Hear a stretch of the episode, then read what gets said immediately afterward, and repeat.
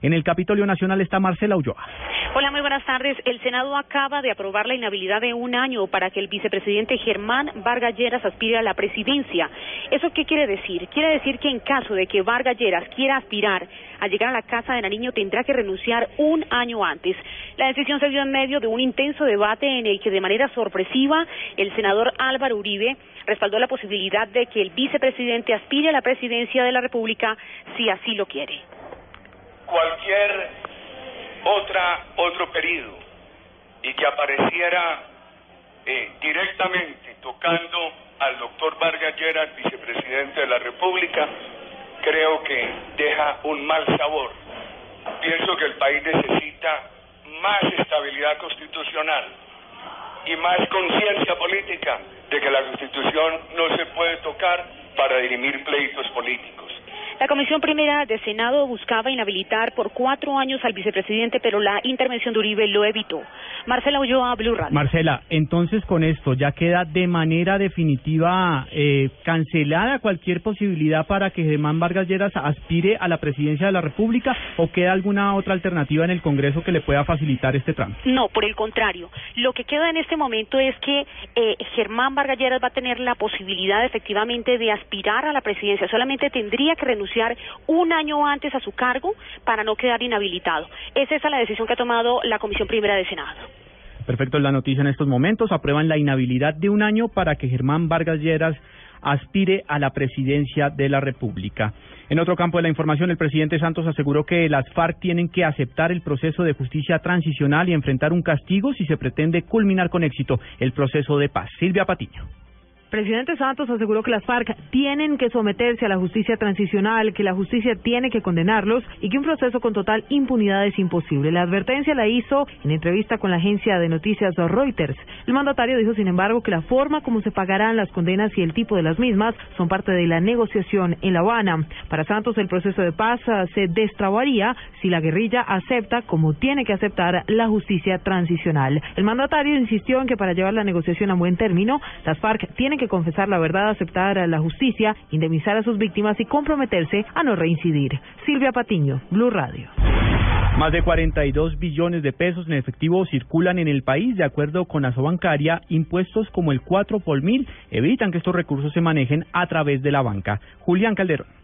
El presidente de Asobancaria, Santiago Castro, se mostró preocupado por la alta suma de dinero en efectivo que circula entre los colombianos, a pesar de estar bancarizados en un 72,6%. El M1 en este momento es 88 billones, o sea, en este momento hay un uso del efectivo de 42 billones. Castro advirtió que una cantidad tan alta de efectivo circulante facilita operaciones ilegales. Lo que se ha demostrado en la mayoría de los países es que gran parte de la economía del efectivo termina es en organizaciones criminales. De acuerdo con la Sobancaria, 21 millones 700 mil colombianos mayores de edad y 1 millón 300 mil menores tienen al menos una cuenta de ahorros. Julián Calderón, Blue Radio.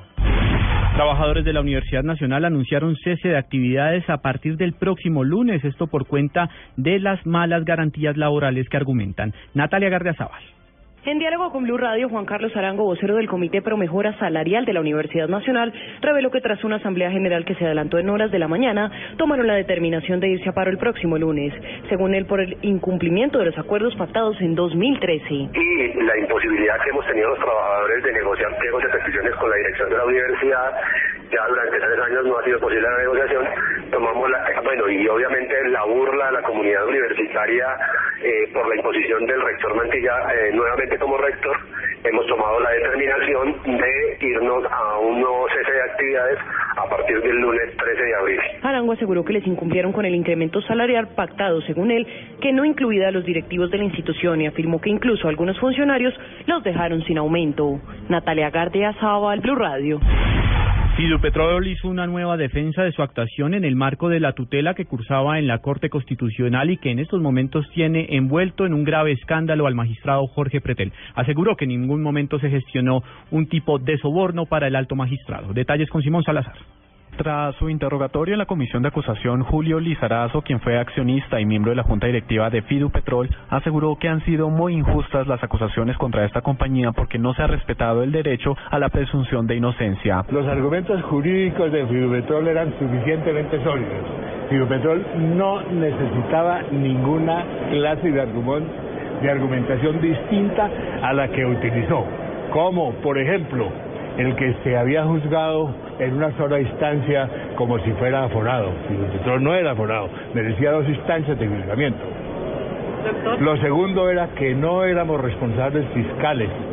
Dijo que Víctor Pacheco fue uno de los varios abogados que tuvo este proceso y que no tiene conocimiento de que Fidu Petrol haya ofrecido 500 millones de pesos a algún magistrado de la Corte Constitucional para que los favorecieran. Simón Salazar, Blue Radio. A la cárcel fue enviado un hombre señalado de haber asesinado a un líder de restitución de tierras en el departamento de Antioquia. La noticia con Paola Santofimio.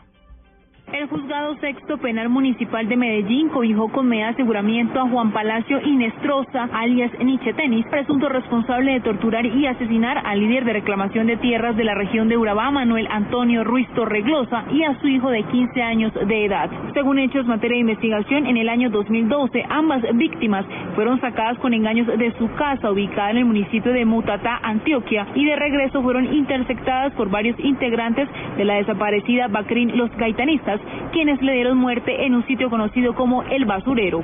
Ruiz Torreglosa se desempeñaba como líder de restitución de numerosas hectáreas de tierras ubicadas en Curvarado y Jijuamiando. Paola Santofimio, Blue Radio. Eh, previo a que se inicie el desminado humanitario en el mes de mayo en los departamentos de Antioquia y el departamento del Meta, el ejército ya avanza en las labores de desminado y asegura que son por lo menos dos millones de hectáreas las que se encuentran en el territorio nacional libres de minas antipersona. María Camila Díaz. Hola, buenas tardes. El viceministro de Defensa, Jorge Enrique Bedoya, aseguró que desde el 2009 el Batallón de Desminado Humanitario ha descontaminado más de dos millones de metros cuadrados que estaban sembrados con minas antipersona en cuatro zonas de departamentos de Antioquia y Meta. En la actualidad tenemos prácticamente cuatro zonas que se han venido interviniendo. Se han entregado ya algunos municipios libres de sospechas de minas y en total hemos hecho un barrido y una limpieza de más de dos millones de metros cuadrados que le debe dar la tranquilidad a los habitantes, a los campesinos y campesinas, a los colombianos y colombianas y en particular a los niños de esos municipios que están distribuidos en cuatro zonas del país. Precisamente el Ministerio de Defensa anunció la implementación de ocho barreminas en diferentes divisiones del ejército para realizar esta labor de limpieza. María Camila Díaz, Blue Radio.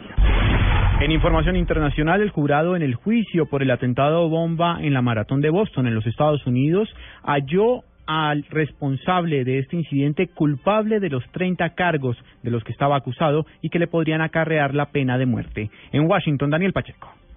Un jurado de la ciudad de Boston encontró culpable a Zokar Sarnaev, uno de los hermanos acusados de poner las bombas en la maratón de Boston de utilización de armas de destrucción masiva, el cargo más duro en el pliego de 30 cargos por los que se lo acusa y juzga en una corte federal. Los otros cargos están siendo examinados aún por el jurado que no ha llegado aún a un veredicto. La pena de muerte está sobre la mesa. Sin embargo, el juez no ha decidido si se la impondrá al joven Sarnaev. En Washington, Daniel Pacheco, Blue Radio. Dos de la tarde, 39 minutos. En información de Bogotá, el distrito adelantará el reforzamiento y mantenimiento a 14 puentes en la capital del país. Daniela Morales.